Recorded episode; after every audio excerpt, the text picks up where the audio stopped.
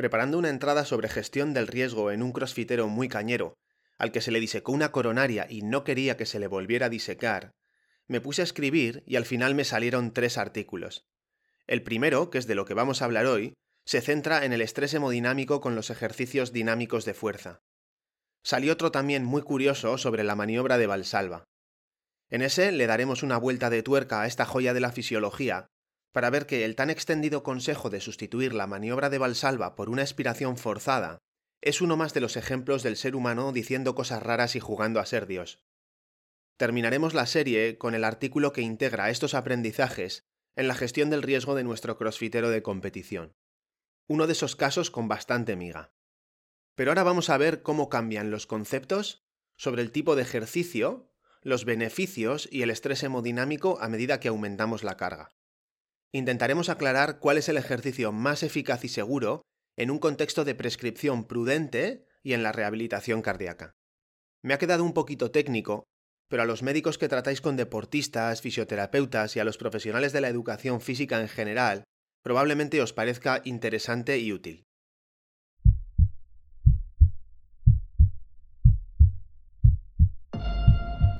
Soy Sigor Madaria y esto es La Atiendo un lienzo en blanco donde me expreso libremente para contaros la cardiología desde mi punto de vista. Una cardiología un tanto irreverente que cuestiona el status quo para adaptarse a las peculiaridades de cada paciente y sin perder de vista en todo momento que existen dos formas de vivir más. Vivir más años y estar más vivo.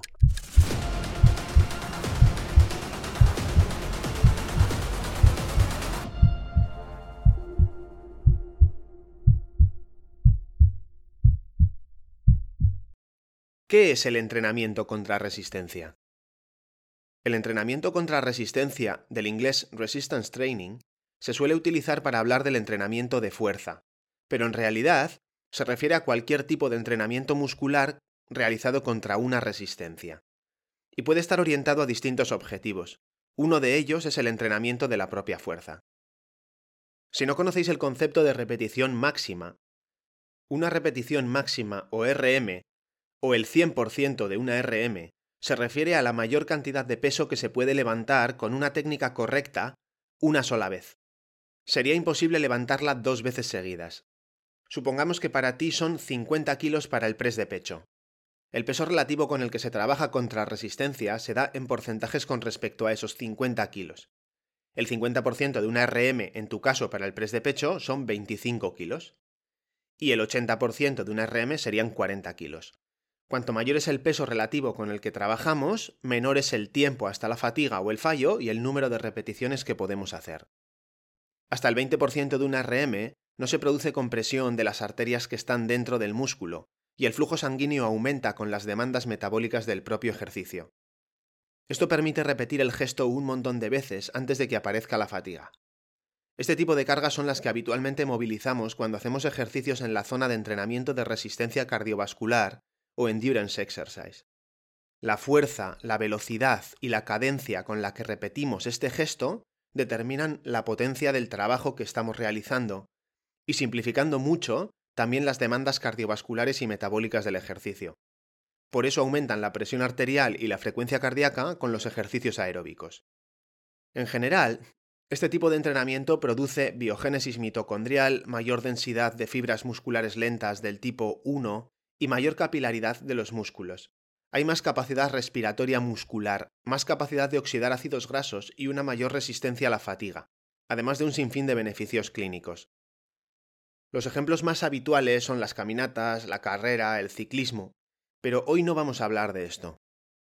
Cuando hablamos de resistance exercise, en realidad nos estamos refiriendo a ejercicios con cargas superiores al 30% de una RM.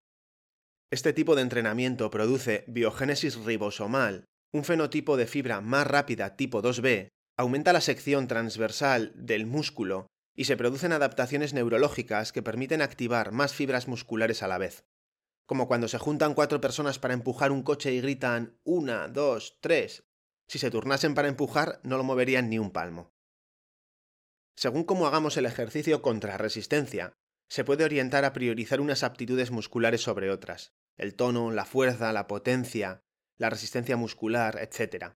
No voy a profundizar en esto. me voy a centrar en el estrés hemodinámico que impone el ejercicio contra resistencia, en función de la carga con la que trabajamos. Cuando levantas 15 kilos en el press de pecho, que sería el 30% de una RM en tu caso, las arterias que irrigan tus pectorales se empiezan a comprimir. Aumenta la resistencia al flujo de sangre por esa compresión, y a diferencia de los ejercicios aeróbicos o muy dinámicos, además de la presión arterial sistólica, la PAS, la alta, ¿no? También aumenta la presión arterial diastólica, la PAD o la baja. La incapacidad de aumentar el flujo y adaptarlo a las demandas de oxígeno lo convierte en un tipo de ejercicio con un alto componente anaeróbico y que lleva a la fatiga en poco tiempo. Y cuanto más alta la carga, más se comprimen las arterias y menor es el aporte de sangre y oxígeno al músculo. Con cargas por encima del 40-70% de una repetición máxima, el flujo sanguíneo a través del músculo se interrumpe por completo. Suena mal, pero así mejoran la masa muscular y sobre todo la fuerza. Y esto es muy bueno porque la fuerza está muy asociada con mejoras importantes en el pronóstico cardiovascular y vital de los pacientes. Además, también mejoran la salud ósea, el control glucémico, la presión arterial y el perfil lipídico. Por eso, hace ya tiempo que nadie duda de los beneficios de este tipo de entrenamiento y es una parte esencial de cualquier programa de ejercicio, tanto para la gente sana como para los pacientes de rehabilitación cardíaca. En programas orientados a la salud y la prevención de enfermedades se suelen recomendar de dos a tres o cuatro series de un puñado de ejercicios que impliquen a la mayoría de los grupos musculares principales, a poder ser dos-tres días a la semana. Lo que no está tan claro y se refleja en una evidente falta de uniformidad entre las distintas sociedades científicas es el número de repeticiones y el peso relativo con el que hay que trabajar. Las recomendaciones pueden variar desde el 30% al 80% de una repetición máxima. Vamos a intentar explicar qué cargas son y por qué las que nos interesan en el contexto de la prescripción de ejercicio. El entrenamiento contra resistencia se puede hacer de forma dinámica o estática. En el primer caso habrá movimiento articular porque el músculo se estira y se encoge.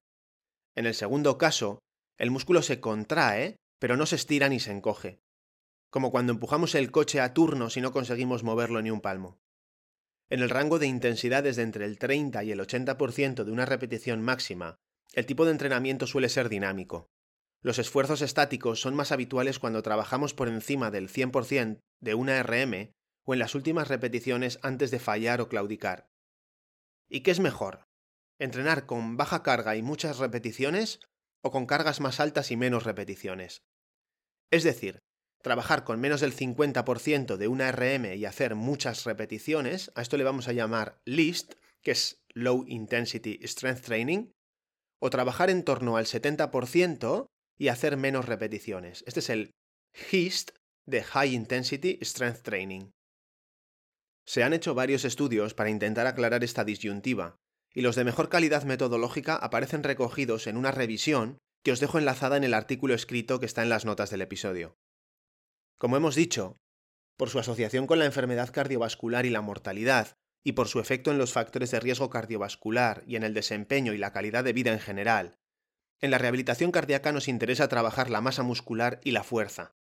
Y para eso parece más efectivo el ejercicio de alta intensidad, el HIST, que el LIST. Solo con HIST se activan ciertas vías metabólicas que están implicadas en la hipertrofia y en las adaptaciones neurológicas de ganancia de fuerza. Parece incluso que para una misma hipertrofia la ganancia de fuerza es mayor con HIST.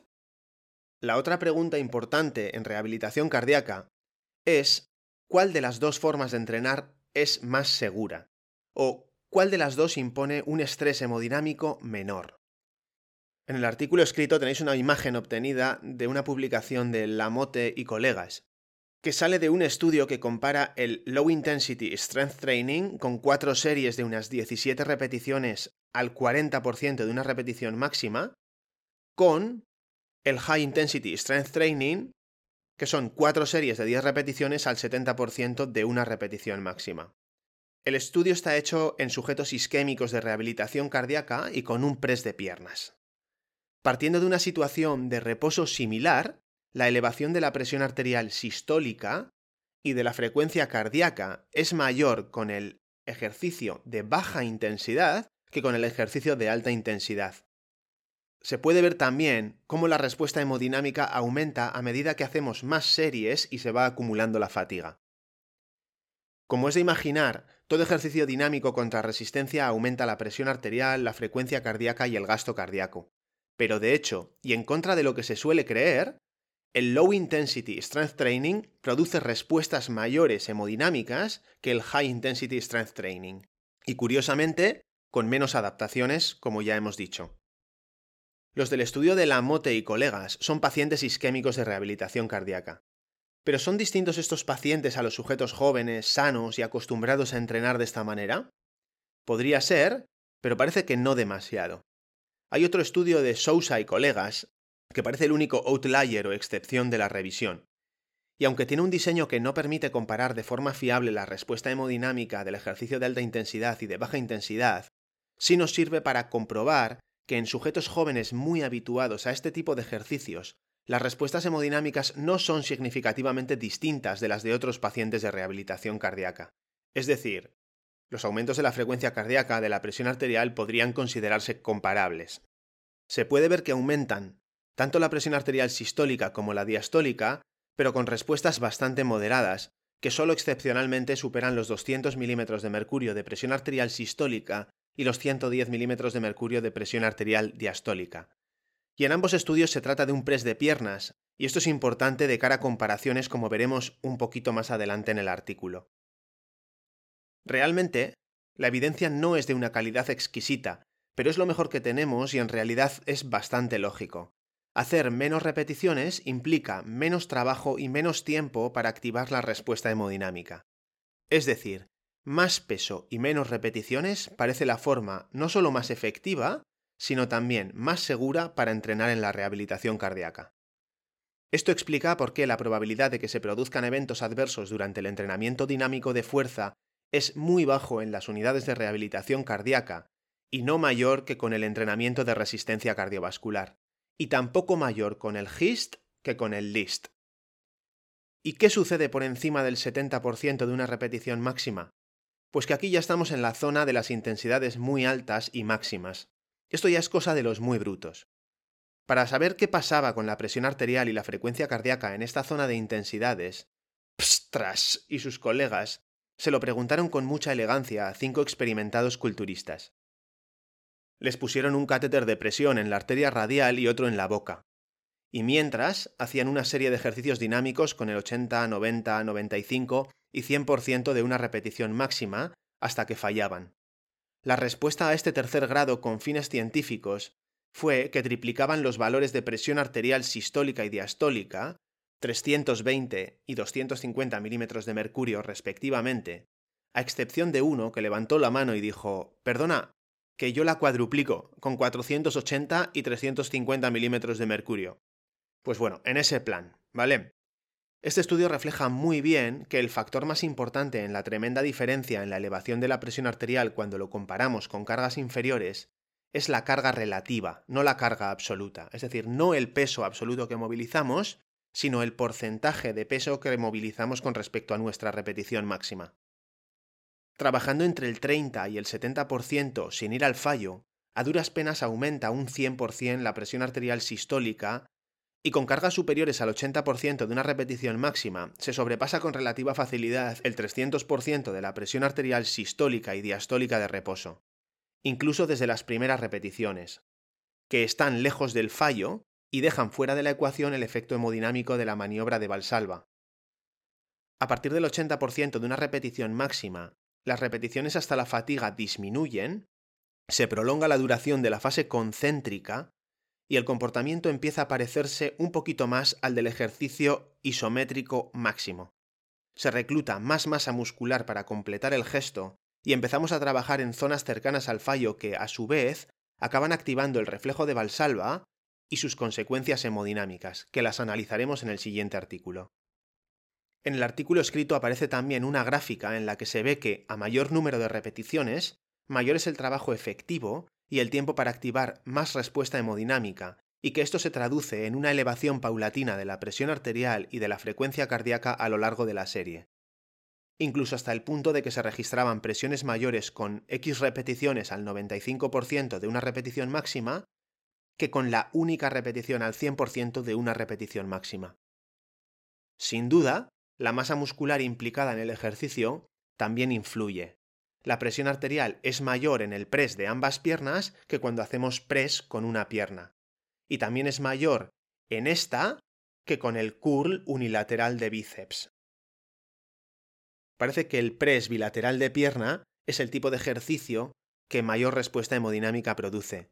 Y este es el momento de recordar que en los estudios con cargas al 70% de una repetición máxima el ejercicio también era el press de piernas y que las cifras de presión arterial rara vez pasaban, como hemos dicho antes, de 200 milímetros de mercurio para la sistólica y 110 milímetros de mercurio para la presión arterial diastólica. Uno puede pensar que estos culturistas no representan al común de los mortales, y a lo mejor hay algo de cierto, pero hay distintos motivos para pensar que en esta franja es más importante la carga relativa, es decir, el porcentaje con respecto a la repetición máxima, que el peso absoluto que movilizamos.